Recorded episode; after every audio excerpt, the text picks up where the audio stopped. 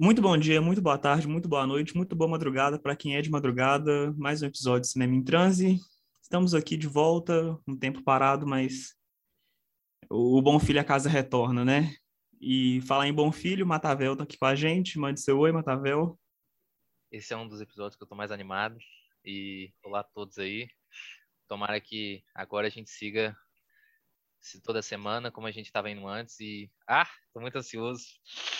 Vamos lá. Vamos apresentar o nosso convidado, nosso querido Gustavo Pise. Fala aí, Gustavo. Oi, gente. Obrigado pelo convite. Estou adorando participar.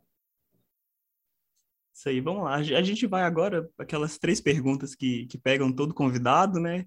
A gente não está pegando mais convidado de surpresa agora também. A gente fazia isso no início, jogava a bomba de uma vez, mas mandar aquelas três perguntas. É... Como que você gosta do seu café? A gente teve uma, uma, série de convidados que não gostavam de café, mas vamos lá, como que você gosta do seu café? Um personagem, pode ser pessoa também, seja lá quem for, do cinema brasileiro, para te acompanhar nesse café e um filme brasileiro que você não viu no cinema, que você gostaria de ter visto. Bom, vamos lá. O café é uma coisa muito importante para mim. É, eu tenho muito uma relação muito forte com café. É, e aí eu fui aprendendo a como consumir café e, enfim, aí comecei a descobrir grãos e comprar em grão e, e comprar moe, comprei um moedor e manual. Então, tomo todo dia, religiosamente, é, depois do café da manhã e depois do almoço. Estou agora tomando meu café e aí você vai descobrindo um universo muito, muito rico e muito tem muita coisa em volta do café e é uma coisa que, que dá muito prazer. O café. É... E o personagem, vocês falaram que não fazem de surpresa, mas é quase de surpresa, né? Essas perguntas. vocês falaram agora antes de começar sobre isso, é...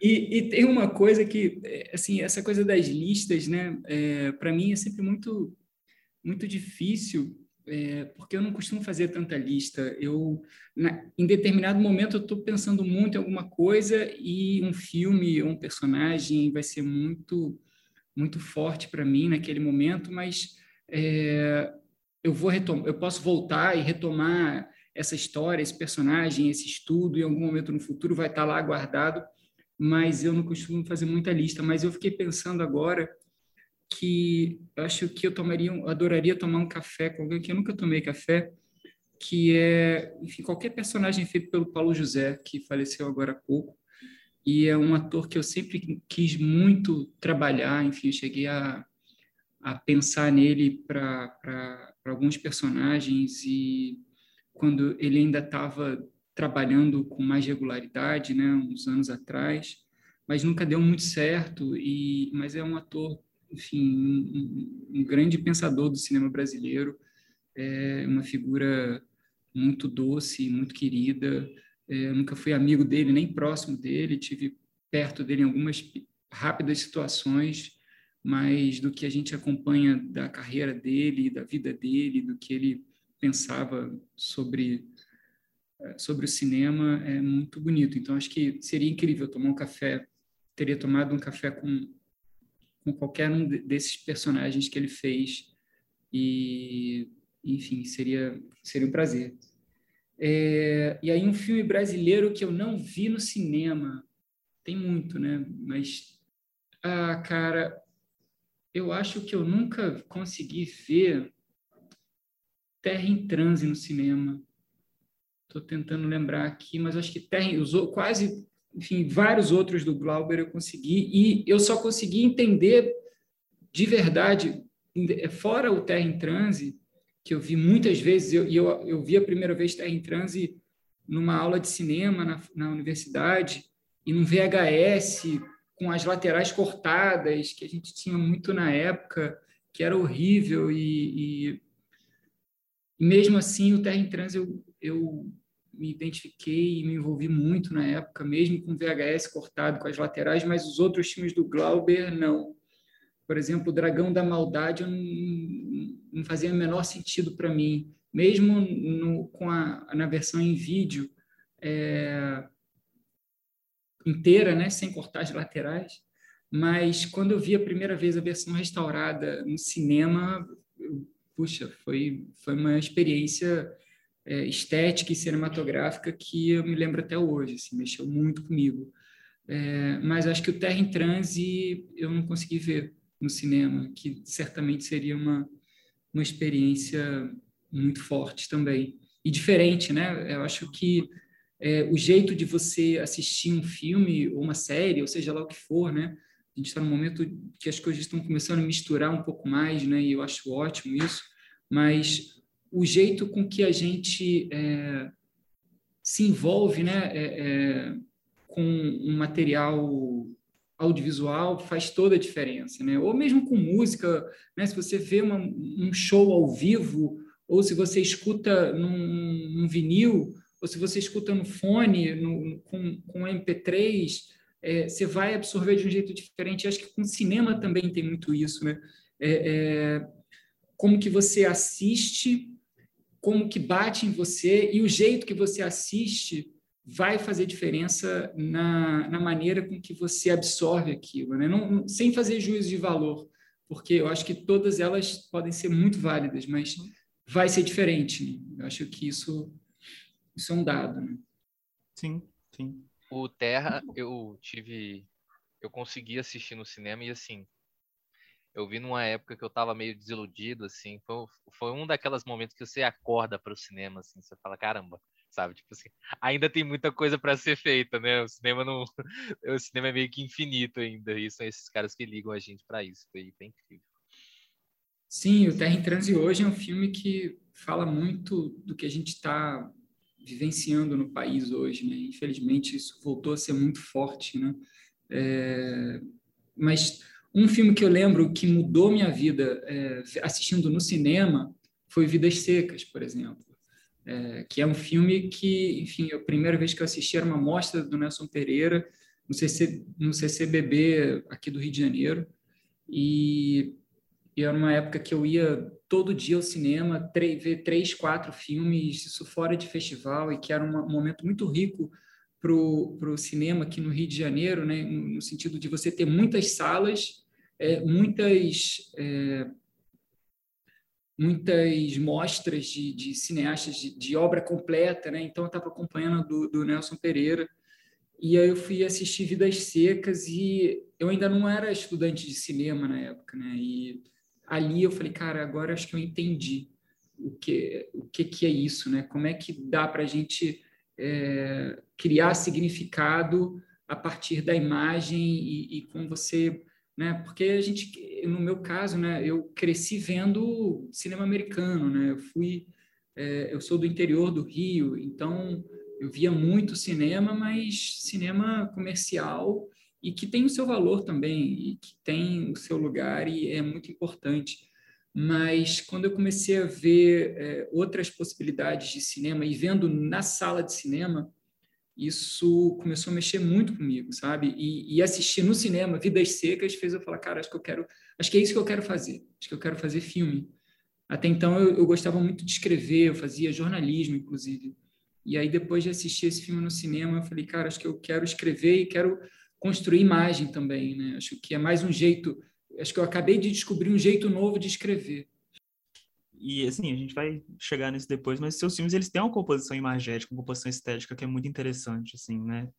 Eles, eles saltam é, em, em vários aspectos. Assim, muitas críticas que eu li também, era sempre um, um dos pontos que era, que era destacado, assim, um, uma precisão estética para contar a narrativa também, né? O Gosto falou, uma, uma outra forma de escrever que é, que é bem interessante.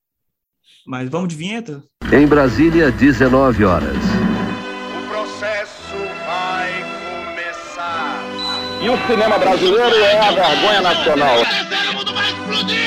Mais fortes são os poderes do povo! Tô falando que branco lá fora e preta aqui Os cineastas devem tirar máscara Terei chuva que irá fertilizar essa terra maldita. Essa terra que me assassina. Preciso usar as máscaras da macumba brasileira. É o artesanato contra a tecnologia. Vamos falar de cultura. É, estão aqui de volta e vamos, vamos aos filmes, vamos à obra né, de, de Gustavo Pizzi. E você começa no documentário, né, Gustavo? Você dirigiu alguns uns médias, quase longas médias, né, e, e alguns curtas do, de documentário e liga, alguns deles uma ligação com, com rap também, mas o, Com o que Nós me chamou a Morro, atenção eu só ia interromper para isso. Foi com o movimento Nós do Morro, é isso, né? Eu tô enganado. É, o Nós do Morro estava muito próximo, assim, nesse momento. Eu estava é, aqui com, com... Aqui no Rio de Janeiro, é, eu já fazia cinema e já estudava cinema e já produzia coisas na, na UF, né, é, na universidade que eu estudava. É, e aí eu conheci o Cavi Borges, que é um cara que tinha uma locadora de filme de arte, uma das poucas locadoras no Rio de Janeiro que tinha um acervo interessante de filmes de arte de outros lugares do mundo, que dividia por diretores, né, as prateleiras, era super bacana, Cavídeo ainda é. é. E aí o Cavi começou a produzir um monte de coisa, ele pegava uma câmerazinha, uma PD 150 que ele tinha, e saía gravando um monte de coisa. Aí eu conheci o Cavi, ele me mostrou, eu tinha o Pretérito Perfeito, que é o meu primeiro documentário longa, eu já tinha filmado o pretérito e eu precisava de um lugar para montar. Eu não tinha, o Cavi tinha uma ilha de edição, eu fui lá, bati lá na porta dele para para tentar fazer alguma parceria para poder editar o pretérito, né?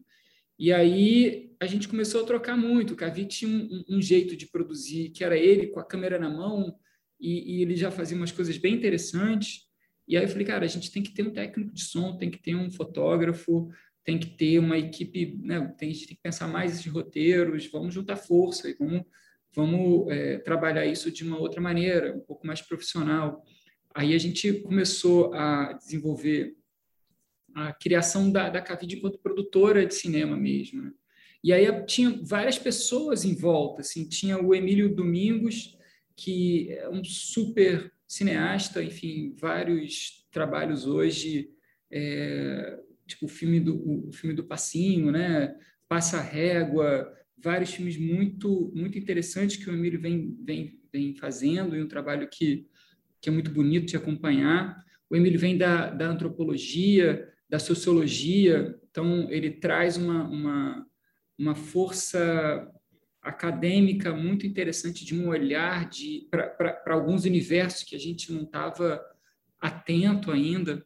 É, e aí, junto, o Cavi é um cara muito agregador, então tinha o pessoal do Nós do Morro, que também estava muito perto, Gustavo Melo, Luciano Vidigal, é, e, e, aí a gente começou a formar um grupo é, que por um tempo produziu assim muita coisa é, curta é, e alguns trabalhos mais mais longos, né? Então nesse momento eu estava finalizando o Pretérito Perfeito e aí eu comecei a produzir com Cavi esse filme que ele já tinha com o Emílio, que era sobre os rappers da Lapa.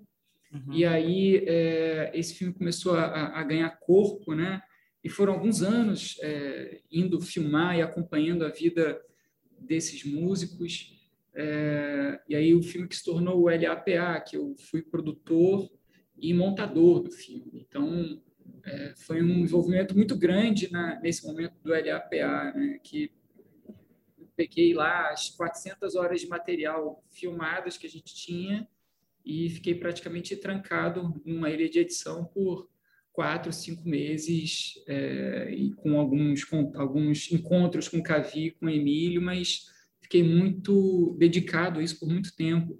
E aí, ao mesmo tempo, o pretérito tava, tinha acabado de finalizar. É, aí, do LAPA, a gente teve alguns outros filmes, né? Tem o Minha Área, que a gente pegou dois personagens do, do LAPA, que foi o Macarrão e o Auri, que são dois rappers de, de lugares completamente diferentes.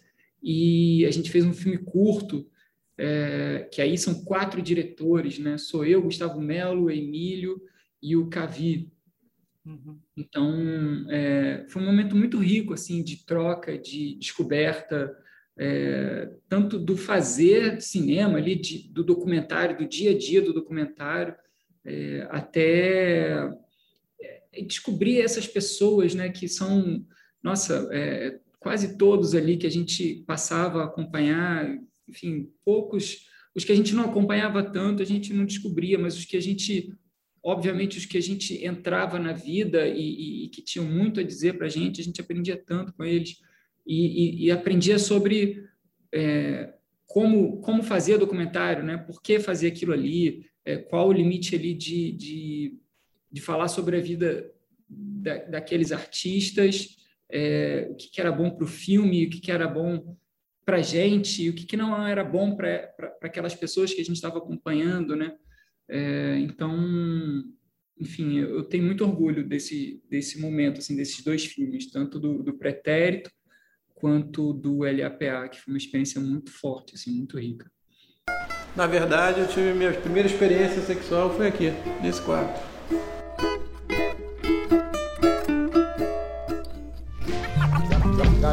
Em 1980 eu vim morar no Catete. Aí comecei a vir nos puteiros aqui da Lapa. Eu sou da Lapa antes que Lapa tinha MC. É, antes do. Agora a gente voltou um pouco no tempo, voltar um pouco antes, assim, por que cinema, sabe? Porque assim, você por exemplo, o Gilda. Gilda é um texto do teatro, assim. E por que não teatro? Por que não outra coisa que não cinema, né? O que que, o... que, que ligou essa faísca aí para você seguir no, no, na narrativa audiovisual? Eh, pode é, falar, Renan. O, o Rabisco tem bastante coisa do, do teatro também, né? E a pergunta é sempre, só, só complementando, assim, tanto do, uhum. até o comentário do Gildo quanto do, do, do Rabisco. Sim, riscado. Isso, riscado. Nossa, eu falei com o Maravilha que eu ia anotar, porque eu tava confundindo toda vez e eu confundi de novo. Mas é, é, é, super normal, tudo certo. é, olha, é difícil a gente. Eu sempre gostei muito de escrever, desde criança. É, eu nunca imaginei, quando era criança, que um dia eu seria. Eu trabalharia com cinema, eu, eu estaria envolvido com esse universo que hoje eu estou envolvido e que hoje é a minha vida, né? É, até porque não tinha essa possibilidade de onde eu vim, assim, ninguém, nunca tinha conhecido ninguém que trabalhasse com cinema, é, enfim, ninguém nem, nem perto disso. É, sempre adorei o universo da ficção, assim, o universo de, de criar a, a, possibilidade de criar universos, né? escrevendo no primeiro momento, e quando eu fui descobrindo é, como escrever né, é, de outras maneiras, acho que é, foi onde eu comecei a me aproximar mais do, do, do cinema, né? E, porque o cinema é, é, um espaço que você, primeiro, você tem colaboração, é, você precisa ter colaboração é, de, de muita gente para você fazer um filme. É, é um espaço onde você tem a possibilidade de aprender muito, você continuar aprendendo. Acho que qualquer qualquer coisa que você faça, né? Mas é, é, o cinema você precisa estar tá, é, ligado no que está acontecendo, no que que, né? Em como dizer, né? Qualquer arte, né? Escrever também, enfim. É, mas é, é muito é muito pessoal, né? Eu não, não, sei dizer exatamente, ah, eu fui fazer cinema porque e, e vou fazer cinema para sempre, só cinema. É, não, não descarto a possibilidade de, de escrever é, um dia um livro ou me tornar também escritor ou tentar descobrir outras possibilidades é, de contar as histórias que que eu enfim que eu vou descobrindo que eu tenho vontade de contar, né?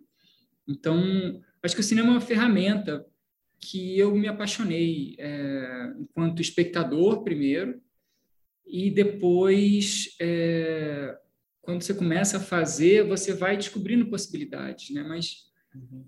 não, é difícil você dizer, né? Por que cinema, né? É, eu sei que teatro, por exemplo, eu, eu adoro teatro, mas é, eu sei que eu não, não, não seria diretor de teatro, talvez. Bacana. Só uma coisa antes, Renan, só para a coisa do riscado, é, que é normal, a coisa do rabisco, mas só é, riscado vem do de ofício, vem de, de dos antigos, tem alguns algumas leituras para isso, mas assim uma, uma das que remetem diretamente a riscado mesmo são os antigos alfaiates que eles é, eles, eles, a gente sabia quando isso não é nem do meu tempo, enfim, é uma coisa, né? muito antiga. Eu não peguei isso, mas eu sempre escutei muito falar disso, sempre me chamou muita atenção. Mas é, que tem aquela expressão, né? O fulano entende do riscado. Que, uhum. que isso vem lá dos alfaiates, que, que, que tinha o, o, riscado mais certinho, sabe? Mais perfeito, mais preciso. Uhum. Eram os melhores alfaiates e o corte mais preciso também. Então, uhum. esse lugar que é o, o, o riscado, né? O, o, nome vem daí um pouco, né? Não, tô fazendo um filme. É. que? Não, não, tem personagem. Tem. Juro.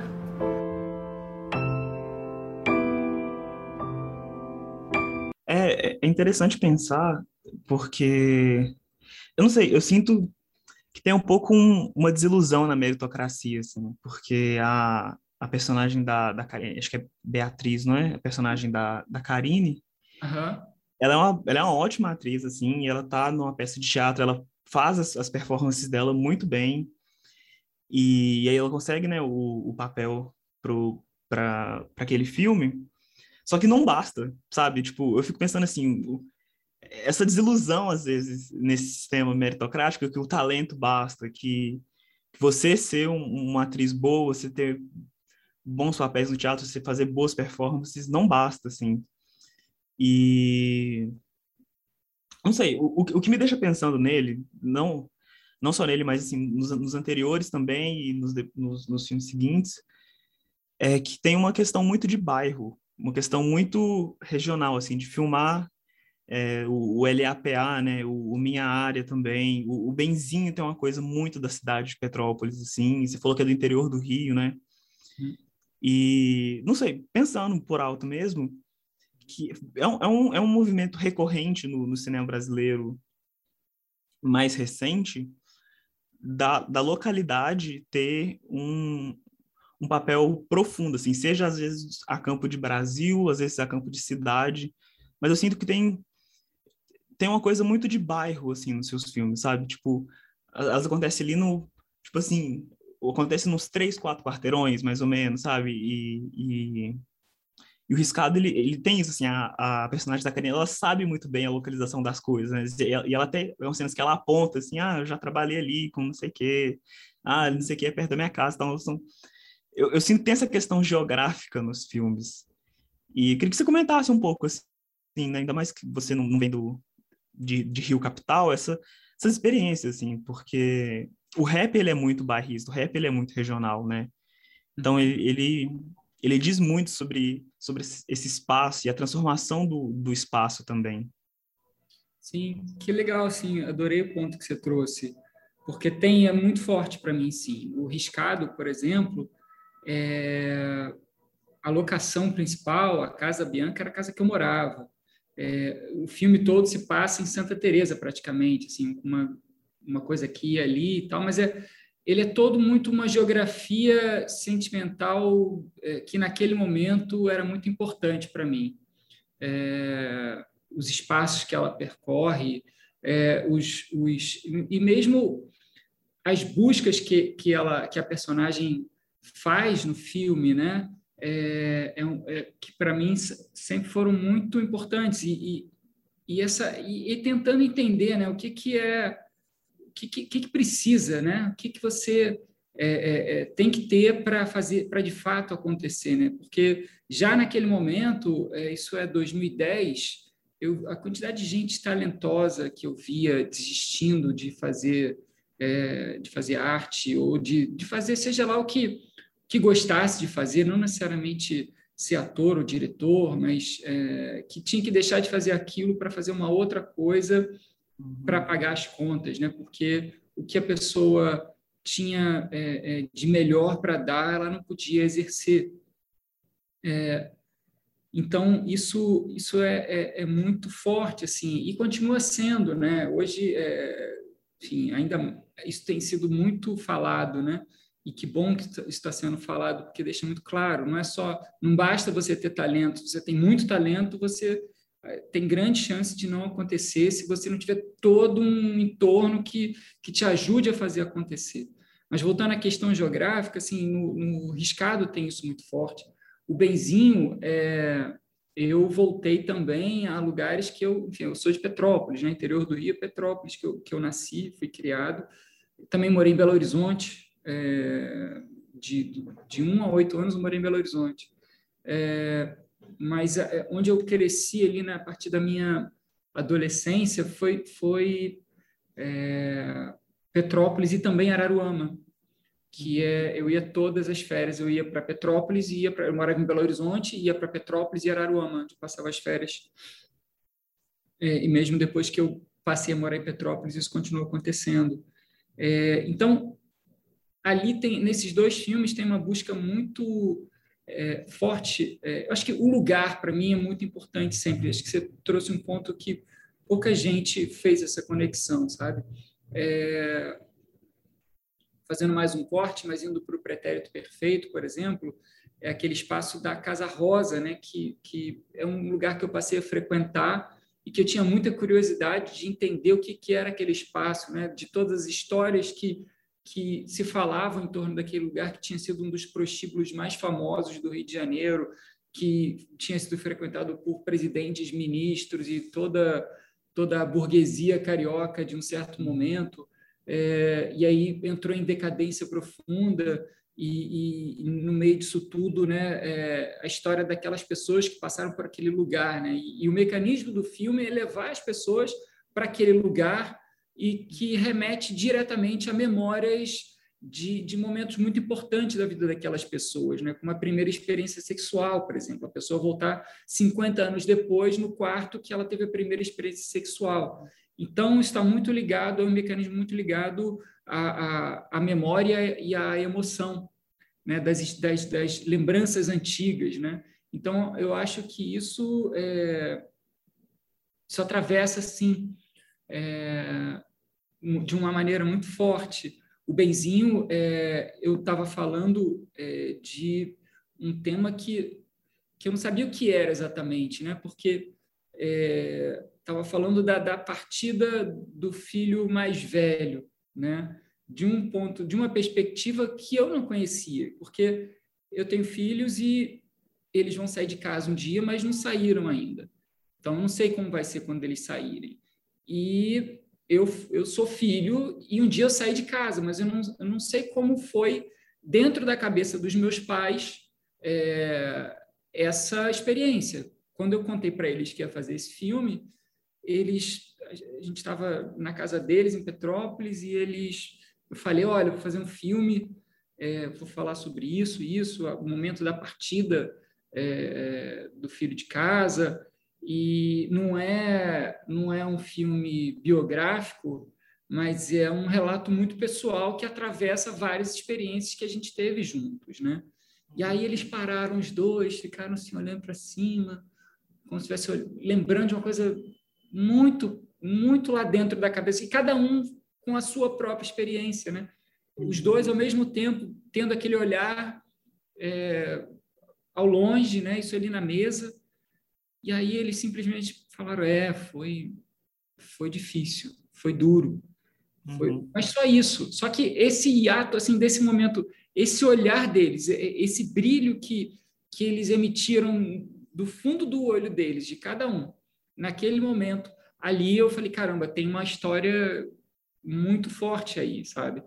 A mesma coisa quando eu me lembro sempre do seu Constantino, que ele é um, é um dos personagens do Pretérito Perfeito, e ele ele era ele faleceu já é, e ele era engenheiro. Ele trabalhou até o final da vida na Globosat até e ele é, ele foi responsável por algumas reformas da Casa Rosa é, no decorrer de, de, um determinado tempo. E aí ele voltou lá também, e eles sempre falam tudo. Aí, ele, em dado momento, ele passando por um dos lugares da casa, a gente percorrendo a casa, ele parou numa varandinha. Aí ele falou: Isso aqui. Aí ele demorou e tal. Isso aqui era uma. Isso aqui é uma, é uma varandinha. Só que nesse, essa descrição dele, é, eu falando, não tem a menor graça. É, porque ele, ele, ele falou com tanta emoção disso que a princípio não é nada, mas dava para ver dentro do olho dele também, mais uma vez, a história toda que ele estava imaginando. E aí que, que, que, que, mora a graça da ficção, né? que é, é você inventar uma história a partir de uma coisa que você não sabe, né? Mas que você tem muita proximidade, né? Então, a questão espacial para mim até agora, é, nos filmes que eu fiz até agora, sempre foram muito fortes. Então, o Benzinho, eu volto para Petrópolis, eu filmo em Petrópolis, é, eu joguei handball, eu saí de casa com 16 anos, é, a quadra que está lá no filme, que, que o menino, enfim, joga, o personagem joga, é a quadra que eu treinava todos os dias, de 13 a 17 anos. É, os lugares da cidade que a gente percorre, é, todos têm uma relação muito forte assim com a minha vida pessoal. É, mas, ao mesmo tempo, eu estou falando de uma coisa que eu não sei o que é. Então, é, é, é, é um lugar de busca, né, de tentar é, trazer para perto é, e criar a partir desse lugar que eu não sei, descobrir coisas que eu não sei, mas é, é, usando elementos que eu conheço muito. Então, acho que é um, um, um pouco, atravessa um pouco isso, sabe? É, mas muito, muito bacana a sua pergunta, assim, porque é, o hip hop também, concordo, é, é, muito bairrista e isso é muito legal do hip hop, né? Esse, esse curta, né? O Minha Área, é, ele traz esses dois personagens, o Auri, que morava e foi criado na Lapa, no Rio de Janeiro, e o Macarrão, que foi criado no Morro de São Carlos, também no Rio de Janeiro.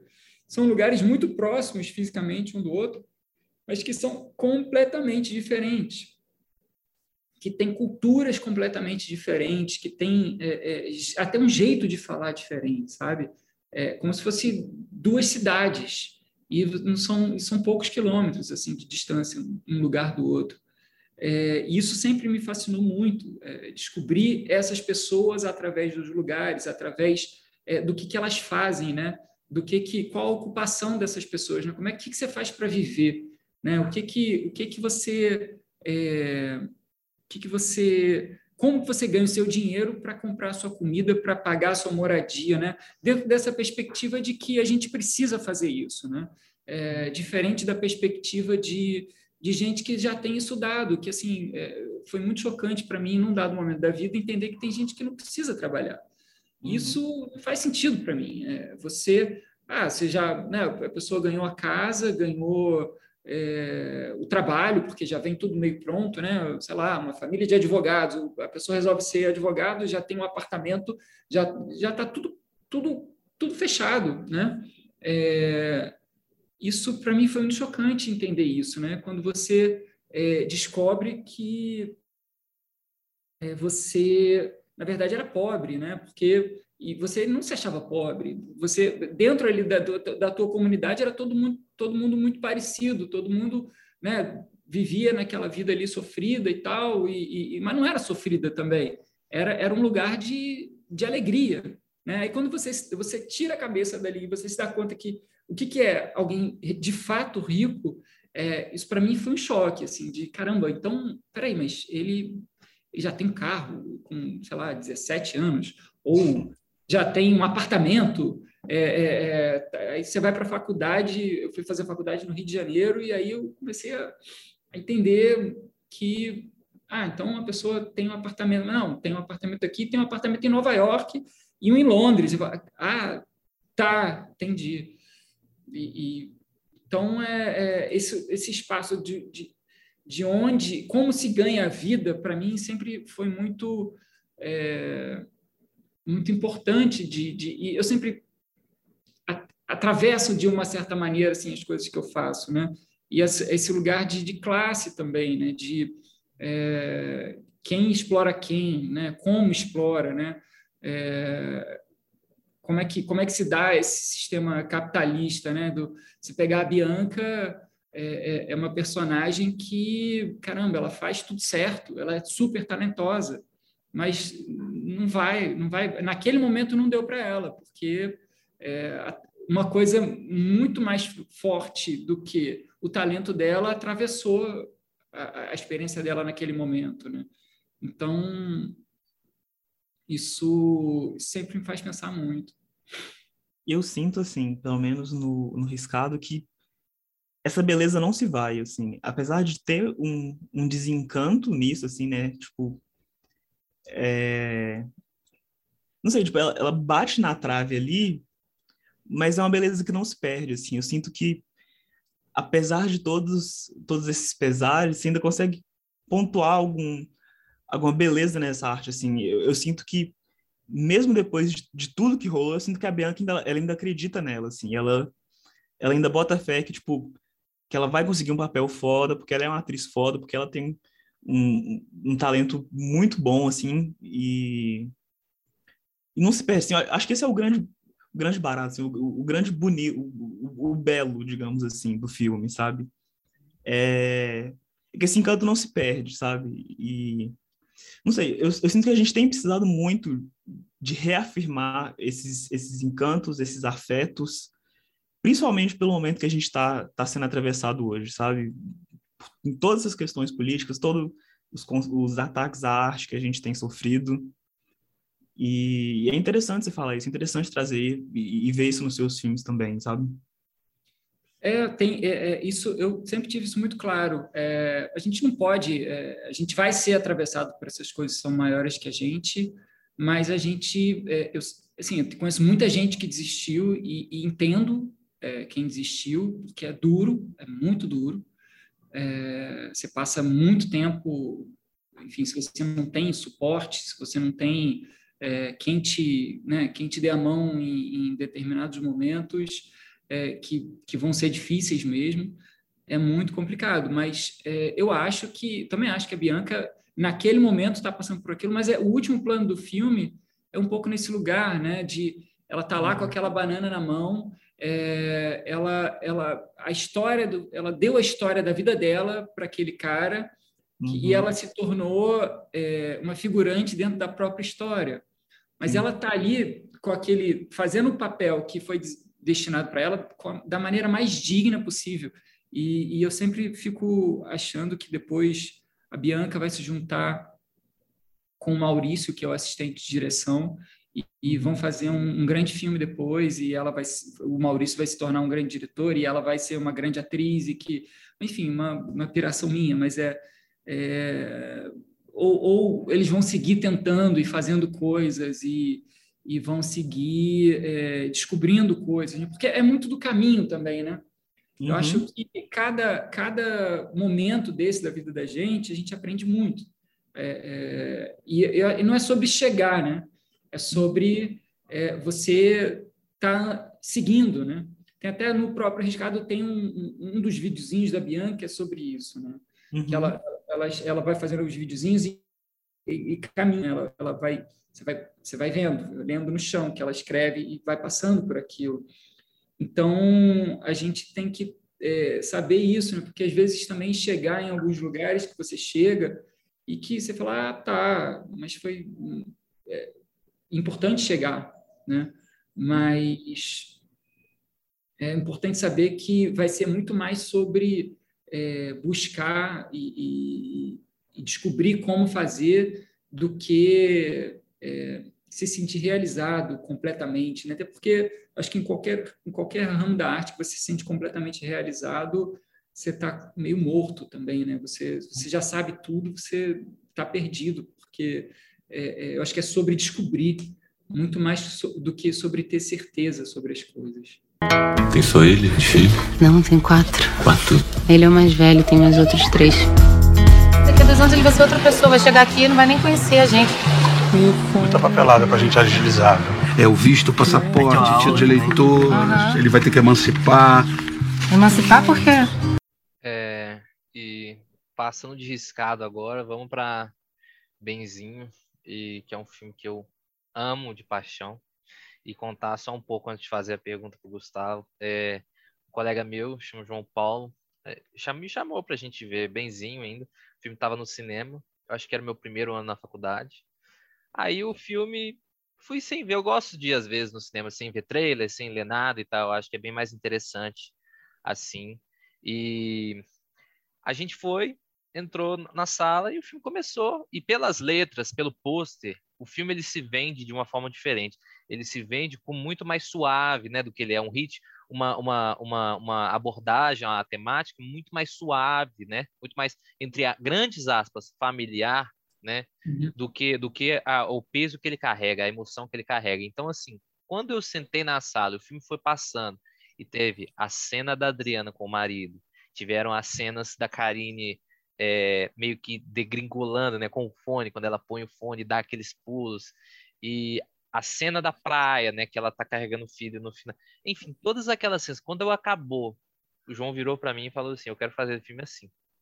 Foi muito incrível assim, porque é um tipo de cinema que ele ele pega a gente, não não é que não, não sei se ele pega a gente pela mão, assim, mas são, são vivências tão realistas, mas é tão embebido de dramaturgia, né, de, um, de uma boa escrita, que, assim, é meio que, é por isso que a gente faz, né.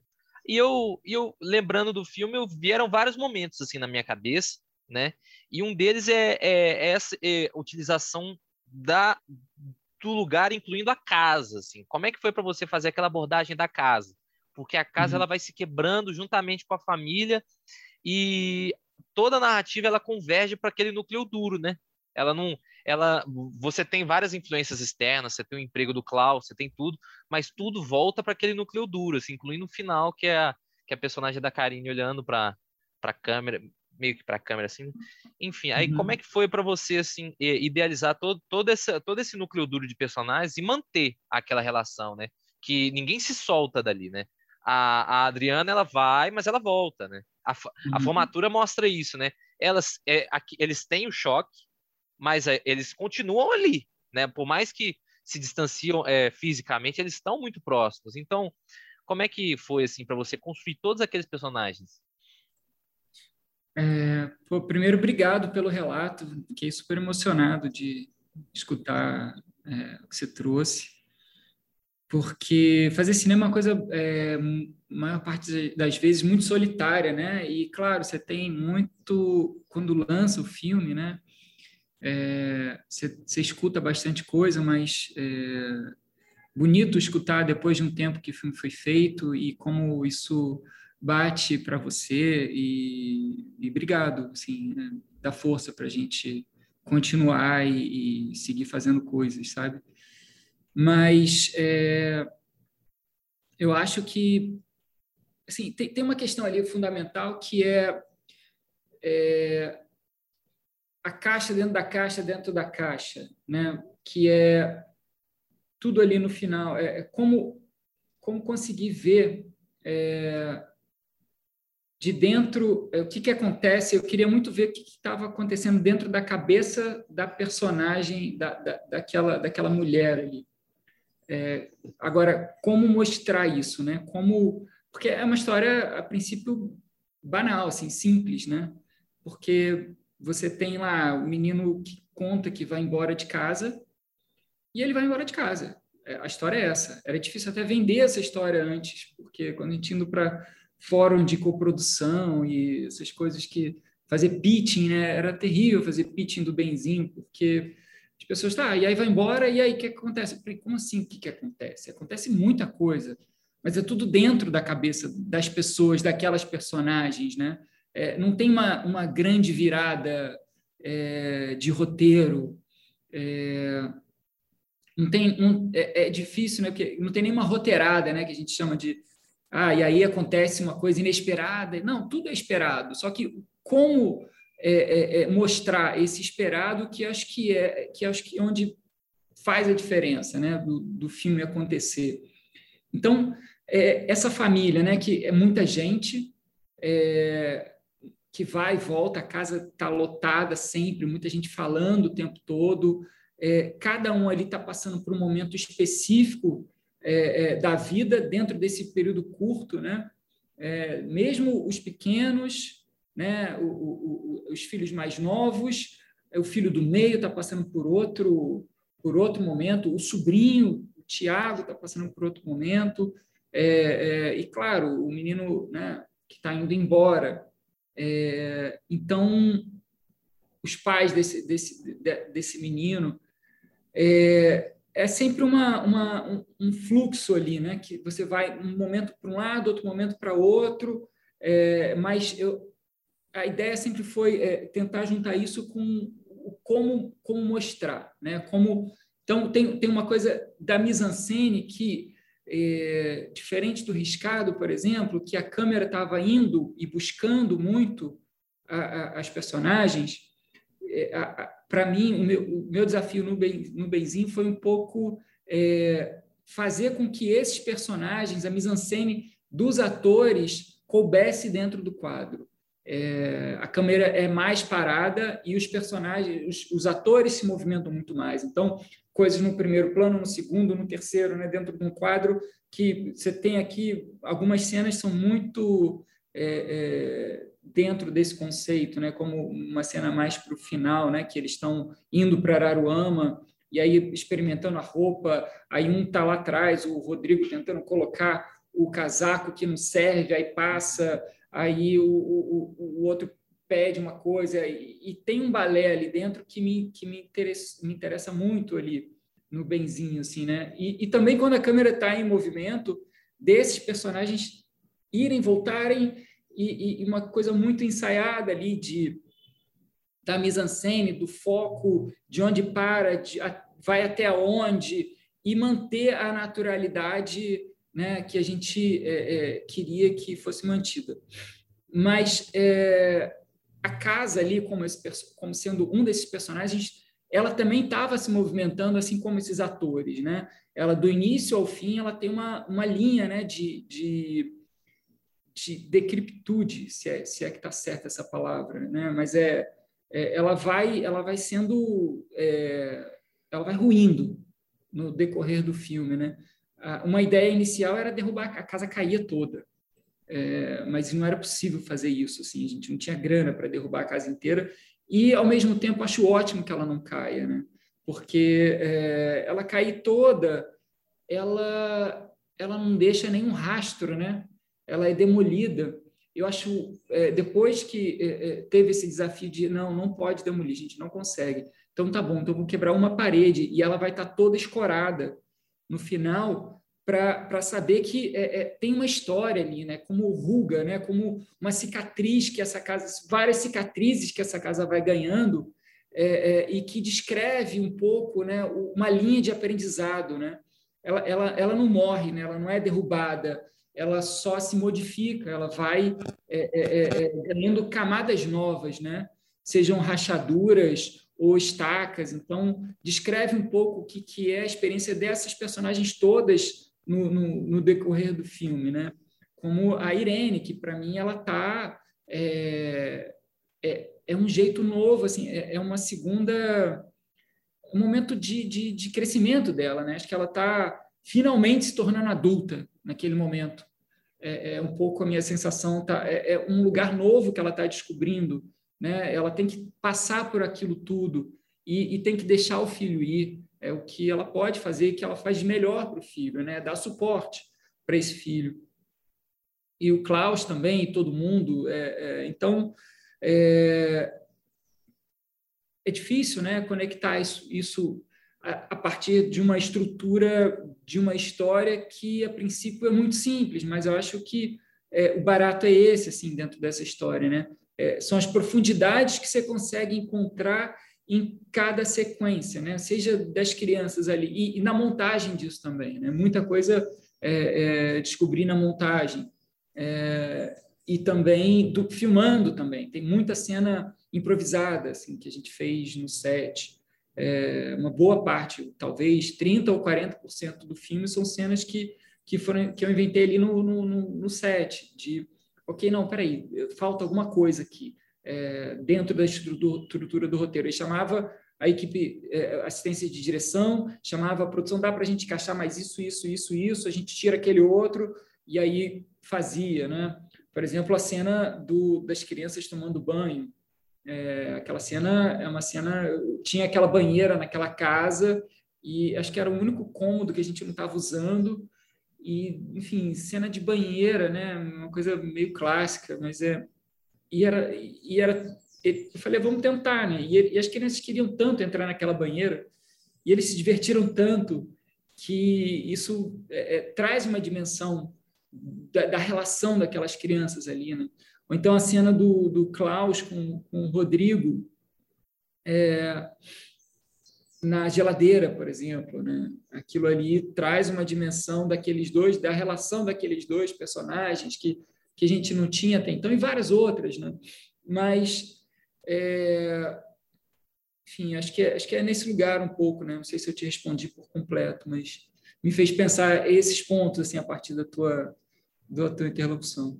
É, não, tem, tem pontos-chave no filme, né? É, para para ter esse encontro assim e, e é muito e é uma linha muito tênue também para você construir esses personagens e as cenas não soarem muito didáticas né? Ah é, por exemplo a cena que a, que a Sônia enfrenta o marido é, é aquele negócio né? Como, como é que eu vou colocar esses dois personagens para não virar uma coisa pitoresca né? Ah me dá sua chave não não quer me dar. Precisa de ter não só um texto alinhado né? Mas também um, um, um, elenco muito alinhado, né? Por isso que eu, e é isso a gente percebe eu assisti também, eu assisti um tempo, estava só reassistindo, reassistindo hoje o, o País do Cinema com o Otávio e com a Karine, conversando sobre o filme, e a gente vê isso, né? Tava todo mundo muito alinhado ali, né? Tava, tava todo, tendo essa troca. A Karine falou que você tinha sempre essa troca, assim. Então é, é, é por isso que a gente vê que esse filme funciona demais, assim. É... A, a Karine assina como roteirista também, né? Tanto no Sim. Benzinho quanto no, no Riscado. Sim, é, e Gil também. É, então, continuando sobre Benzinho, é, a gente tem essas, essas cenas muito, muito insanamente é, densas, né?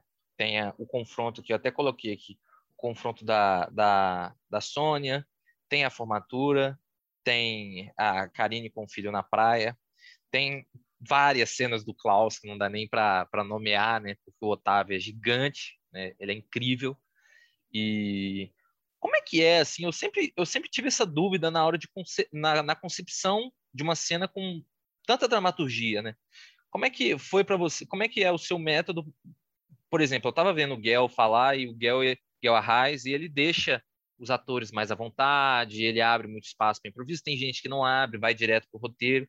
E como é que é nessas cenas em específico, que elas vão ter um peso para a narrativa, né, para o arco principal, como é que é, é a sua abordagem nessas cenas assim? Você deixa os atores, você deixa a câmera lá, tá, conversa mais, porque o Benzinho, mesmo com é, essas cenas gigantes assim, a câmera não é aquela câmera maluca, né, que a gente está acostumada é, em, em, em, filmes é, nacionais. Ela não fica correndo, né? Ela, fica, ela tá bem parada e igual você falou, ela, ela deixa os atores interagirem. Né? A câmera ela se movimenta menos, mas ela deixa a galera interagir. Então, assim, como é que é a sua abordagem nessas cenas mais densas, assim? Então, são, é, não é uma mesma abordagem. Acho que cada situação é uma abordagem é, para aquela situação. Mas é, eu acho que em relação ao elenco, é fundamental é, você, desde o início, assim, acho que você começa a dirigir é, quando você escolhe o elenco. Eu acho que ali é, é, a escolha desse elenco, é quem, né, a relação entre esses atores e atrizes, é, ali é um primeiro instante que, que você tem que estar tá, é, com tudo muito claro. Assim, não tudo muito claro você não está, né? mas você tem que começar a construir a partir desse momento, ter claro de que aquilo ali já é o, já é o filme. É, então, a partir do momento que você escolhe esses atores, que você já tem esse roteiro, é, é ensaiar. Acho que é, é, é, ir descobrindo junto com, com o elenco, sabe? É, e aí você ter determinadas cenas, né, que você traz o roteiro. Eu gosto muito de da colaboração do elenco é, e que todo mundo saiba de tudo, porque quando você está trabalhando com, com atores inteligentes, atores que sabem o que estão fazendo, que são preparados, né? É, quando você dá, é, é, é, você coloca, você traz para trocar com, com esses atores, eu acho que o filme ganha muito, porque você não para de escrever esse roteiro nunca, eu acho, sabe? Eu acho que o roteiro você começa a escrever lá, né, sentado na sua, no seu computador, e você tem muita troca, primeiro com os produtores e com a equipe técnica, e, e depois com os atores, e depois com, com né, depois na montagem. É, é, eu acho que você não deixar esse roteiro congelar é um grande desafio sempre.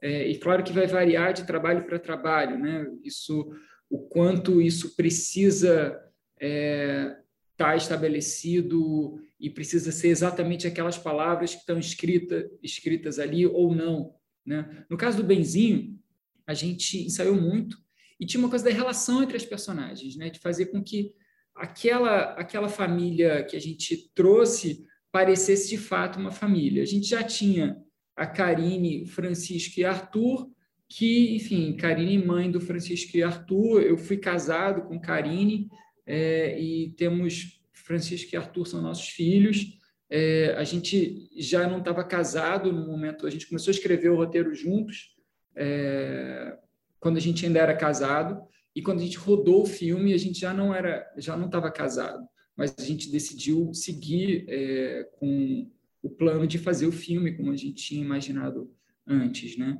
Então, é, a gente foi um processo também para trazer Francisco e Arthur para para a gente, assim, é, para todo mundo que estava envolvido no filme se convencer de que de fato eles eram as melhores opções, né? Tanto eu quanto os produtores todos e porque eu adorava o que eles faziam, mas eles eram, enfim, meus filhos. Então, para não parecer que eles estão ali só porque são os meus filhos, e acho que eu exigi ainda mais dessa situação por esse fato. É, mas por mais que você tivesse ali é, esse núcleo, é, tinha, era importante com que todos os outros atores que estivessem chegando é, entrassem né, né, ou construísse, fosse construída um, uma nova família a partir daquela família que já tinha em parte ali. É, então, a gente saiu muito, é, por bastante tempo. Assim, a gente passou em torno de um mês, um mês e meio ensaiando, é, se eu não estou enganado, ou talvez um pouco menos. É, e aí chegar o Constantinos, que, que é o filho mais velho. Esse menino tinha que parecer irmão dos outros. E aí veio o Luan, que é o filho do meio, né? Que e, e, o Luan, ele é sobrinho da Karine. Eu também conheço o Luan há muito tempo. Ele também não seria, mas aí ele, ele mandou um teste. Ele morava em Maceió. É, e aí ele mandou um teste que ele sabia que ele é ator desde criança, desde muito novinho. E aí ele sabia que a gente estava com um processo de seleção. E ele pediu para fazer um teste. Eu falei, cara, tá bom, manda então por enfim, um vídeo pela internet e tal. E eu não, não, achava que fosse rolar. E quando ele mandou, me surpreendeu tanto, foi tão bonito, foi tão comovente o que ele fez, que aí eu falei, não, então tá, então vem aqui para o Rio, é, aí você vai passar por uma bateria de testes, como todos os outros estão passando, e vamos ver se vai rolar. E ele só surpreendia a gente. Então, é, mais um membro dessa família, que também não era tão próximo, porque apesar do, do Luan ser primo dos meninos, eles é, moravam em cidades muito distantes e tinham pouca relação. É, então, a gente foi descobrindo. Então, é, era pegar esse roteiro e, e ensaiar essas situações de maneira a, a, a trazer informações dessas relações para o roteiro, a partir do que se descobria nos ensaios. É, com as crianças, por exemplo, é, eu nunca dei o roteiro para eles. A gente ia ensaiando a partir de, de improvisações, em cima da. Eles sabiam de tudo que estavam. de tudo que estava acontecendo, tudo que estava em jogo na história mas eles não tinham o roteiro, né? Eles não tinham aquelas linhas escritas que eles tinham que decorar. Mas ao final eles eles estavam falando é, praticamente é, é, as mesmas linhas que estavam escritas, mas de um jeito diferente, através de de um estímulo diferente que o do, do, da, do decorar, né? É, até situações de tem uma cena que eu gosto muito deles que é quando tá lá o Rodrigo dando comida para os mais novos, né? E a Irene não tá. E aí as crianças mais novas não querem comer e ele acaba dando biscoito, né? É, eu falei para os pequenos, falei, olha, o, o Luan vai tentar de tudo para fazer vocês comerem. É, e aí eu botei, claro, uma comida como eles são meus filhos, eu sabia a comida que eles mais odiavam e coloquei, pedi para a arte fazer essa comida e eu falei, olha, vocês não vão comer de jeito nenhum. É, ele inventa qualquer coisa para argumenta para para não comer. E aí para o Luan chamei ele também, só os dois e só o Luan. Luan, olha, eles não vão querer comer, você precisa fazer com que eles comam. Você tem que dar o teu jeito de fazer isso acontecer. É, é a coisa mais importante para você nesse filme é fazer com que eles comam essa comida. e sempre argumentando. E aí, isso minutos antes de rodar. É, algumas cenas a gente não ensaiou para ter esse frescor ali naquela hora. É, e aí, isso, falei com um, falei com, com, com, com os pequenos, falei com, com o maior, a câmera já estava posicionada, a luz já estava pronta, ação. E aí vai. E aí é de primeira, sabe? É, aquilo ali é, é aconteceu numa cena quase improvisada, mas que o que estava escrito no roteiro era praticamente aquilo ali. Só que eles conseguiram ir até muito além do que a gente imaginava quando a gente escreveu o roteiro. Eles conseguem criar uma, uma, uma relação de tensão ali é, é, que só essas crianças conseguiriam fazer enquanto crianças, né? De, ah, eu, eu, se você não comer, eu vou tirar teu tablet, vou fazer isso, fazer aquilo. É, você não fala nada, quem fala é minha mãe, sabe? É minha mãe que decide. Isso foi o, o Arthur improvisando naquele momento a partir do que foi jogado pelo Luan. Então, para essa cena foi essa abordagem, né? Para outras cenas não, a gente tinha o que estava escrito era importante. Então a gente precisava daquelas palavras. É, e aí a gente ensaia a partir do que está escrito, a partir do que do que é importante para o texto, né? O diálogo é exatamente, precisamente aquilo que está ali. Que se falta alguma coisa daquele diálogo, vai fazer falta lá na frente, né? Vai, vai, a gente vai sentir lá na frente, ah, mas não falou aquela coisa aí eu, não, não, se completa, né? Então eu acho que é, é importante assim a gente é, e claro assim esse, esses atores todos são incríveis, né? Adriana, Otávio, Karine e todos que estão em volta, o César que né, veio do Uruguai para fazer aquele marido, é, a gente vai criando essas relações, mas eles trazem uma força, uma bagagem é, é, é, muito grande, assim, de, de entendimento cênico, de entendimento dramático, é, é, e, e, eu sempre aprendo muito com eles, assim, é, coisas que, que, que, você não precisa ter o texto, né? Você tem que ter, tem que estar acontecendo além do texto, né?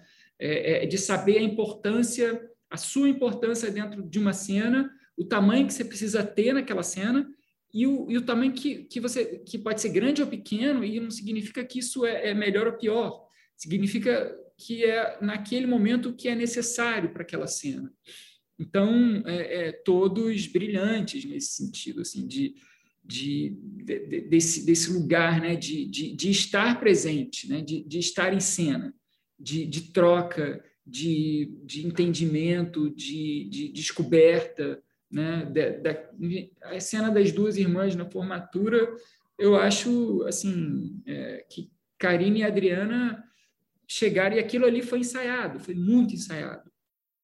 É, e, e para chegar na, na, na, troca de olhar, sabe? É, é o ensaio não é para para descobrir, enfim, na, naquele, naquele, naquele momento era um ensaio para descobrir como que elas olhavam uma para outra, mas a gente não sabia que era isso. A gente estava ensaiando, tentando achar alguma coisa. O que, que qual é a faísca dessa cena, né? O que que o que, que a gente consegue é, descobrir a partir dessa relação e como que a gente coloca isso na tela?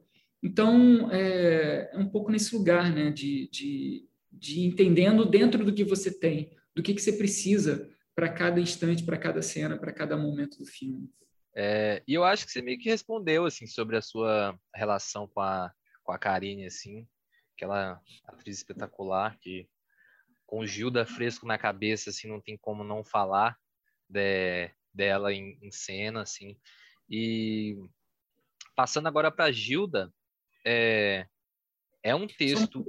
Posso, posso, só falar, posso só voltar um pouco na coisa falei?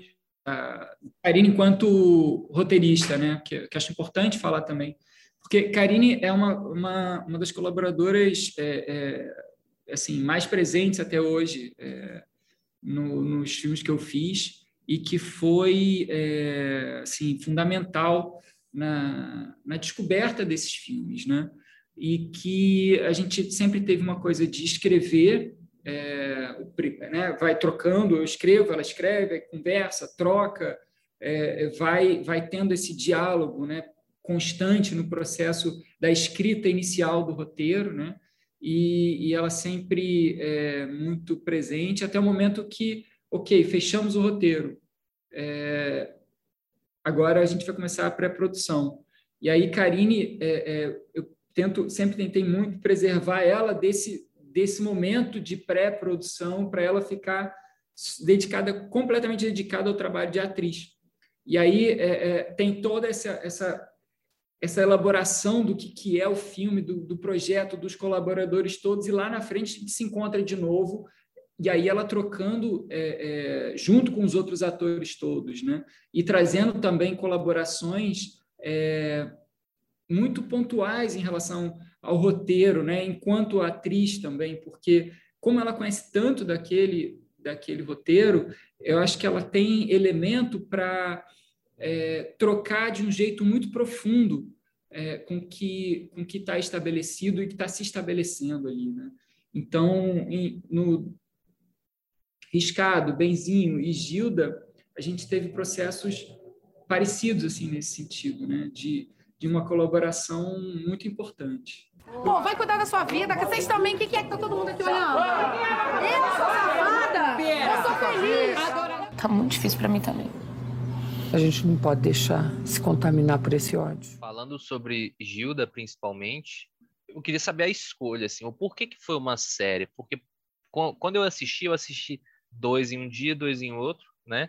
Mas eu vi que fazendo uma reedição, ele caberia como um filme, entendeu? Então, assim, por que, que foi uma série? Por que, que não foi um filme? Por que, que não foi outra coisa, sabe? Porque, oh, qual que foi essa escolha de formato, assim, já que a gente está tendo esse, esse boom da televisão de novo, né? Falam que é a nova era de ouro da televisão, assim, por que, que foi essa escolha de formato e como é que foi sua, o seu primeiro contato com o texto, né? É, e, e é, um, é, um, texto, assim, é, bem forte também, assim, ainda mais aquela cena final, assim, que eu vou deixar para a gente conversar daqui a pouco, mas, assim, gostaria que você falasse um pouco desse, assim, desse primeiro contato e dessa abordagem com o material, assim, por que, que foi essa escolha de minissérie? Eu ia só emendar a fala do Matavel, que, que fala sobre isso também, que, fala, que vai trazer a questão da distribuição, é, porque o, o Benzinho foi bem distribuído, assim, ele tem bons números, o, o Riscado tem bons números também, né, de, de, de público, de salas e tal. Então, assim, a, gente tem essa coisa da, da distribuição brasileira ser um problema ainda, até hoje, sempre foi um problema e até hoje é um problema. E a televisão, às vezes, ela surge como um, um outro caminho, assim, ela surge como um, uma alternativa para uma, uma, nova forma de distribuição, assim, sem, sem prejuízo de valor de melhor, pior, enfim. É... Entender essas novas formas de distribuição também, assim, aí, aí vai na pergunta do Matavel, tanto da escolha do formato quanto na, na distribuição do, do Gilda. Certo. É, bom, o Gilda é, teria sido meu primeiro projeto audiovisual. Foi a primeiro, primeira coisa que eu falei, cara, eu quero transformar isso numa ficção. É um projeto anterior ao Riscado. É de 2000 e, caramba, 3, 4. É uma peça que Karine é, fez no teatro, que é um texto do Rodrigo Derruri, que é um autor aqui do Rio de Janeiro, que hoje está em Salvador. É, e eu fiquei muito fascinado assim com a montagem que o Camilo Pellegrini dirigiu Camilo também é um ator, é um autor de teatro e televisão e que tá, enfim, ele faz o Maurício no Riscado, é, no Gilda ele ele faz uma, uma participação é, no Riscado, no, no, no Gilda, no, no Benzinho ele faz participações que eu, são muito afet, são afetivas e que eu gosto muito. E inicialmente seria um longa, e aí a gente escreveu, é, um primeiro momento era eu, o Rodrigo Derruri e, e só escrevendo, depois Karine entrou para participar dessa escrita. É, a gente tinha um projeto bem desenvolvido que, enfim, eu nunca tinha feito nada, né, nem curta, nem nada. É, foi antes até do Pretérito Perfeito.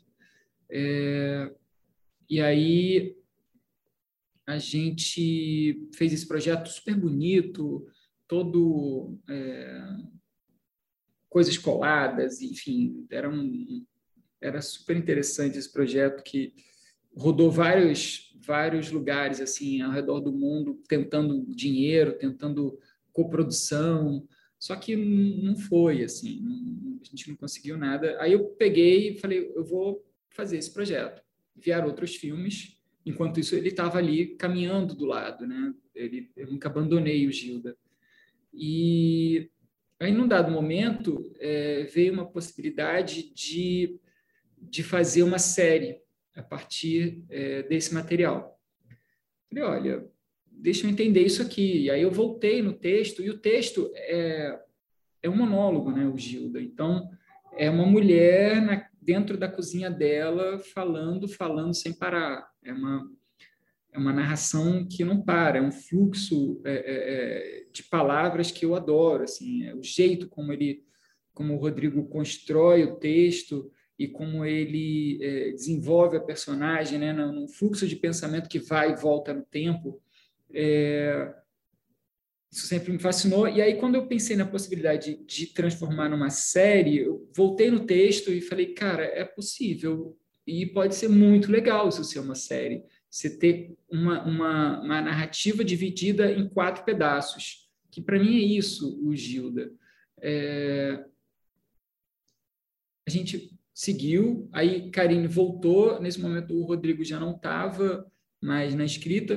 Ficamos aí, Karine, escrevendo. É, chegamos no, nos quatro episódios.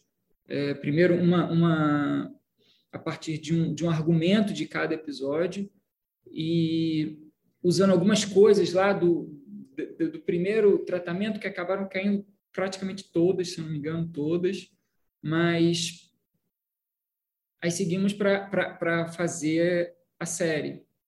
É, ao mesmo tempo, a gente tem, de fato, é, é uma série é, limitada, né? É, não tenho nenhuma vontade de fazer uma continuação, uma segunda temporada, não foi feita para isso. Pode até ser no futuro, mas não, não vejo além disso a história. Mas, ao mesmo tempo, é uma série do jeito que ela foi construída. É, a gente tem agora, por exemplo, a gente foi para Berlim, né? é, no, tem uma, uma sessão de Berlim para séries, né, lá o Berlinari Series.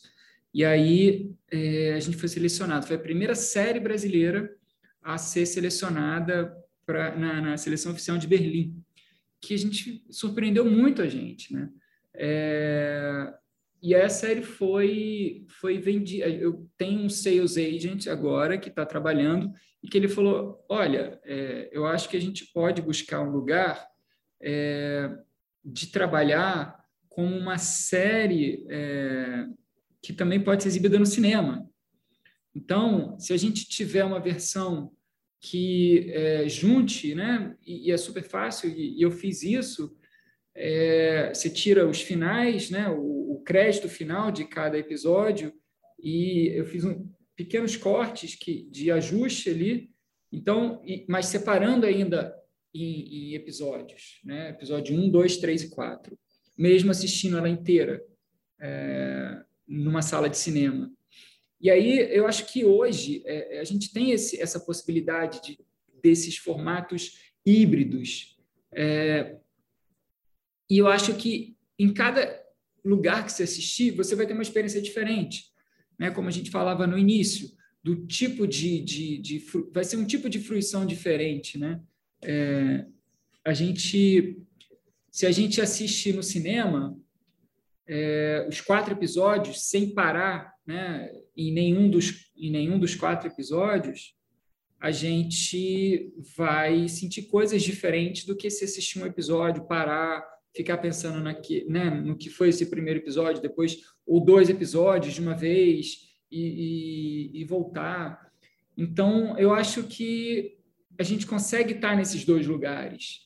É, por mais que seja uma série, mas é uma série que provoca essa, essa fronteira, eu acho. Porque a gente está falando hoje em dia é de, é, de um produto audiovisual. E, e a gente pode é, brincar com essas fronteiras e, e, descobrir coisas com essas fronteiras. Né? Porque o que, que eram as séries né, até pouco tempo atrás? você precisava estar num canal onde esse canal é, de televisão tinha que ter uma programação semanal, né? Você tinha lá tem cumprir a grade, né? tem, que, tem que preencher aquela grade. Então você ia entrar toda segunda-feira à noite ia ter um episódio daquela série. E aí na outra segunda tinha que ter outro, e outro, e outro.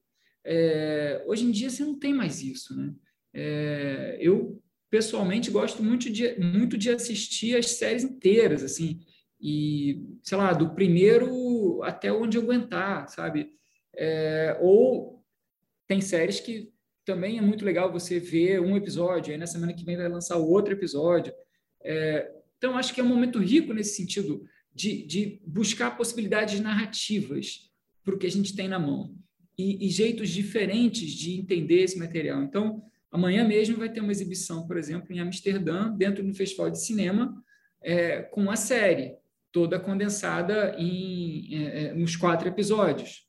É, e a série está sendo vendida em vários lugares é, enquanto série e enquanto filme, que não é filme, que é a série, porque é essa história em quatro pedaços. Por mais que ela esteja junta, é, é sempre vai ser essa história em quatro partes. Então, é, que cada parte dessa tem um arco dramático específico. Eu percebo essa, essa potencialidade da narrativa, principalmente agora que eu estou assistindo Justiça também, né, com com a com Gilda. E Justiça ele foi exibida é, de uma maneira muito inusitada, assim, foi exibida igual você está falando. É, foi um, um, eram três dias na semana e um dia era um arco, outro dia era outro, outro dia era outro. Então, e, em cada um desses dias dava uma sequência para aquele arco, não era uma continuidade, né? Não era um, um episódio, depois o episódio 2, depois o episódio 3 no dia seguinte. Então, assim, essa fluidez está dando uma. tá dando. Eu acho que o cinema está se dando bem com isso. Eu não vejo de, um, de uma maneira negativa, igual algumas pessoas mais puristas falam. Mas é isso, assim, isso. eu adorei a série. Oi, pode falar. Um ponto é, é, que não é nada novo assim que, que a gente está fazendo agora com Gilda, né? É, você pegar aqui no Brasil, por exemplo, o Guel Arraes mesmo, que vocês mencionaram agora há pouco, o Alto da Compadecida, era uma série para TV e que fizeram uma montagem para o cinema e lançaram no cinema e que era ótimo também. É um jeito diferente de ver. Né? O Lars von Trier costumava é, é, fazer algumas séries para TV que ele também exibiu no cinema e que, e que é diferente, né? Você é, vai ver determinadas coisas é, num, num tipo, vai ter um tipo de fruição diferente para cada jeito que você assiste. Mas isso mesmo que mesmo um filme é, enfim, tradicional, pensado para o cinema, quando você não vê no cinema, você vê no celular, é um outro tipo de fruição também, né? É, é, é uma outra relação que você cria com aquele mesmo material, né? Não é então tentar é, é, ressaltar isso de uma maneira geral, eu acho que é um ganho danado que a gente tem hoje em dia, acho que a gente tem tem essa chance agora, né? E, e algumas alguns é, canais novos, né? Alguns, algumas plataformas estão começando a ficar um pouco mais atentas a essas possibilidades. Dentro das suas personagens, a gente vê um, essa, essa questão com as mulheres, né, Gustavo? Aí gostaria de saber assim, como é que foi, como é que é a sua relação de escrita com elas, né? E de preparação de é, dessas personagens, e, porque é um coeficiente comum assim nos seus filmes, né? É, uhum. é, grandes mulheres, é, mulheres complexas, né? E mulheres muito fortes, ainda mais com a com esse último projeto, né, com Gilda, né, tendo essa aquele final tão incrível, né, com várias mulheres, aquela turba de mulheres enfrentando o miliciano lá, que aliás é um ponto que dava para 40 podcasts, né, as relações de, daqueles personagens e a milícia e eu pensei assim, essa o único problema de Gilda é que tem Brasil demais ali, né? No... então é isso, assim. Queria que você falasse um pouco aí da, do, seu, do seu desenvolvimento dessas personagens. É, eu acho que, assim, para esses para os times até agora, é, sim, tem essa tem essa relação muito forte. É, para mim é muito do que eu sempre me atraio muito pelo que eu não conheço, assim, pelo que eu quero aprender, né? Pelo que eu quero descobrir. É, e eu tenho uma, enfim, eu fui criado pela minha mãe, tenho meu pai também, mas o meu pai, enfim, dentro do sistema né, que a gente conhece, onde o homem traz o dinheiro para casa e a mulher cuida da casa e das crianças e é, passava as férias inteiras com minha mãe e minha tia numa casa é, enfim, em Araruama, afastado de tudo, sem telefone, sem nada naquela época, é, e tem uma relação muito forte assim com, com uma de uma ancestralidade da, da parte é, da família da minha mãe, uma história que, enfim, é muito importante para mim. Mas é, eu acho que, independente disso, é, é muito buscar um universo que onde eu posso aprender mais, onde eu posso descobrir coisas, né? Então acho que foi um pouco é, eu fico encarando com uma certa trilogia assim, né? O Riscado, Benzinho e Gilda, né? Para mim é uma trilogia das heroínas, né? São três mulheres completamente diferentes é, e fazendo as três mulheres é, é, com Karine fazendo e fazendo personagens muito diversas, né? Então acho que é esse primeiro momento da, da de escrita assim desses filmes, né? Mas se for um pouco mais também no Pretérito Perfeito tem Dona Ivanilda que que é essa mulher que que eu encontrei que trabalhou na Casa Rosa, que começou a trabalhar na Casa Rosa, por exemplo, com 12, 13 anos, conforme ela conta no filme, e, e passou a vida inteira na prostituição, por exemplo, e, e, escutar ela contar da vida dela, de como ela lidou com tudo que estava em volta dela, isso é, assim, foi muito forte para mim naquele momento. Eu aprendi muito com ela naquele momento e eu acho que eu vou descobrindo, né? Vou, vou entendendo o que que que está em jogo a cada a cada filme. Não quer dizer que todos os filmes a partir, né, vão, se, vão tratar desse mesmo tema, mas nesse período até agora a gente a gente tem isso muito claro, né, de dessas personagens fortes femininas e que movem o mundo, né, desde desde muito tempo e que a gente está descobrindo cada vez mais o que está em jogo, né, nessa nessas relações. É, então eu acho que atravessa isso, sim. A outra parte da pergunta eu não me lembro. É, eu ia só complementar com essa relação fora da ficção, né, na sua vida, assim, mas você acabou respondendo. Uhum, tá. É isso então, galera. Tem um episódio completão, é, muita coisa bacana. Pode falar. Uma coisa do final, você falou do final do Gilda, né? Uma coisa que é que é interessante é que esse final não é o final da peça, né? É, e que a gente descobriu que, assim, quando começou a rodar, eu ainda não tinha esse final. É, durante o processo de filmar, a gente rodou Gilda entre na, na eleição, na última eleição presidencial, entre os dois turnos. É, então a gente estava preparando é, começou a preparação toda, a gente nem imaginava que Bolsonaro poderia ser eleito.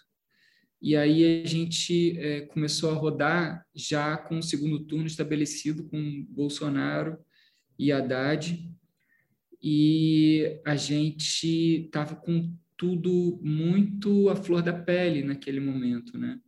É, e esse final é, foi inspirado numa campanha política da Renata Souza, do PSOL aqui do Rio, que acabou se elegendo. É, e era isso, era, era a, o vídeo que elas produziram era, era isso, eram algumas mulheres andando de frente para indo na direção da câmera, é, enfrentando o que estava acontecendo. Né? Para mim foi muito marcante e aí naquele momento eu falei, cara, já sei que é esse final. É, porque acho que a gente não pode, é, a gente precisa enfrentar, né, de alguma maneira, é, o que oprime a gente, né, a gente entender que é, e elas são todas juntas, né? A gente está dando spoiler o tempo todo, né? Vão avisar no início que é spoiler de todos os filmes para assistir os filmes se puder antes, mas é, ali naquele final, é, todas as mulheres se juntam e, e que até então estavam é, lutando uma contra a outra, né? estavam em, em, em, lados que acreditavam é, que, era, que eram oponentes. Né? Então, acho que quando, quando essas mulheres entendem que, e, e as pessoas, todas as personagens ele, entendem que elas não estão em lados opostos e que elas têm que se juntar para lutar contra o que realmente oprime, é, que no caso é aquele inimigo em comum de todos, né? Que é aquele aquele cara com aquela arma na mão é, e tentando oprimir todos que estão à frente dele. É, eu acho que aí sim a gente consegue vislumbrar uma possibilidade de mudar o que está aí, né? É, então, acho que trazer é, é, esse final assim do, do Gilda é, e pensar nele, eu acho que é importante assim para os dias de hoje, sabe? E foi e foi importante para a gente naquele momento, antes de saber o que vinha pela frente, é, filmar aquele final, né? Então a gente colocou todas as mulheres do, do da equipe é, e do elenco para virem na direção desse desse cara que estava tentando, enfim, é, passar por cima delas. Então é isso. É... Encerramos aqui esse bate-papo incrível com o realizador Gustavo Pise, né? Não vou falar diretor, porque é, faço tudo mais um pouco, né? É roteirista, produtor, tudo. E estamos aí, né, Renan, com as nossas perguntinhas finais clássicas. É, alguma recomendação, Gustavo, para a galera que você está curtindo agora? Que você está assistindo, que você está é, lendo, está ouvindo, né? Agora a gente ouve mais coisas, né? Ouvindo podcast pra caramba. Você falou que você escuta no início. Enfim. É, tem uma série que eu assisti há pouco tempo que eu gostei muito, que é o We Are Who We Are, do, do mesmo realizador do Luca, né? É, Guadagnino, que que, que é o mesmo realizador do. Ô, gente. Me chama por seu nome. Exatamente. Adorei essa série. Adorei essa série, incrível. É. E eu acho que, enfim, tem um livro que eu li há pouco tempo que mexeu muito comigo, que eu acho que, enfim, um livro fundamental que é o Sweet Tóquio. É, cinema, eu tô triste que não tô, enfim, desde o início da pandemia eu não entro numa sala de cinema. É uma, coisa, uma das coisas que eu mais sinto falta desde o início da pandemia é entrar numa sala de cinema e assistir a um filme. Estou é, revendo muita coisa que eu já vi e tentando acompanhar, mas é engraçado, né? Como que não tem nada agora de pronto que eu assisti essa semana que, que me faz é, é, querer falar sobre, sobre isso, né? Vem, vem muito mais das coisas antigas e que, que eu tive essa relação com a tela do cinema e com, com a imagem daquele tamanho, com a tela daquele tamanho, com o som daquele tamanho, né? Que é uma sala de cinema. Então, é um certo luto até, né? De, de desse, desse momento, né? Dessa saudade, eu acho. É, mas acho que em breve a gente consegue voltar. Eu, antes do, do, de você encerrar, Renan, eu vou abrir esse, essa brecha para mim, né? Que a minha recomendação é Gilda, né? Os últimos dias de Gilda, que eu acabei hoje e incrível, tem um pouco de Brasil, um pouco de Rio. Infelizmente, infelizmente, né? Alguns casos é, tem um pouco de, de tudo ali naquela, naquela série e quem sabe quando se a peça tiver uma remontagem, né? A gente ter a oportunidade de de assistir vai ser incrível. E foi, um, foi uma experiência em tanto. Assim, essa foi uma grande experiência, junto com um Beijo no Asfalto. Foram as grandes experiências audiovisuais que eu tive aqui em casa recentemente. Então é isso, Renan. É isso. Gustavo, você falou que morou em Belo Horizonte. Convite está mais que pronto para você voltar aqui, a gente tomar um café, escolher os grãos, tomar um pão, passar um pão de queijo aqui em Contagem também, que é terra do Matavel aqui do lado. Agradecer, episódiozão, conversa muito boa. Rendeu, rendeu. Rendeu demais, nossa. Galera, fica até o final, vai ficar. A conversa foi, foi ótima. E agradecer mesmo pela disponibilidade e pela, pela troca de experiências. Assim, a gente sempre está aqui precisando pela troca de experiências e foi super construtivo. Eu que agradeço, foi muito bom conversar com vocês.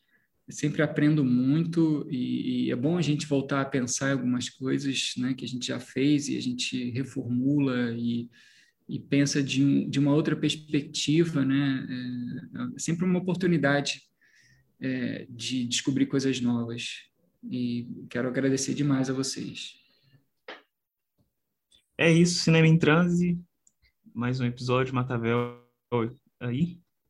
Liguei o áudio é aqui, ó, os vídeos aqui. E é isso aí para dar esse, esse, ah, falou, esse até breve aí, né? Porque agora eu tô. Foi, hoje foi o dia da, das novidades. Hoje eu peguei meu celular novo, fui imunizado, entrevista ah, tá já tô, já tô. Em breve a gente tá de volta aí. Tomara e tomara que o Bolsonaro caia também. Enfim. é isso. Grande abraço. Valeu. Um abraço.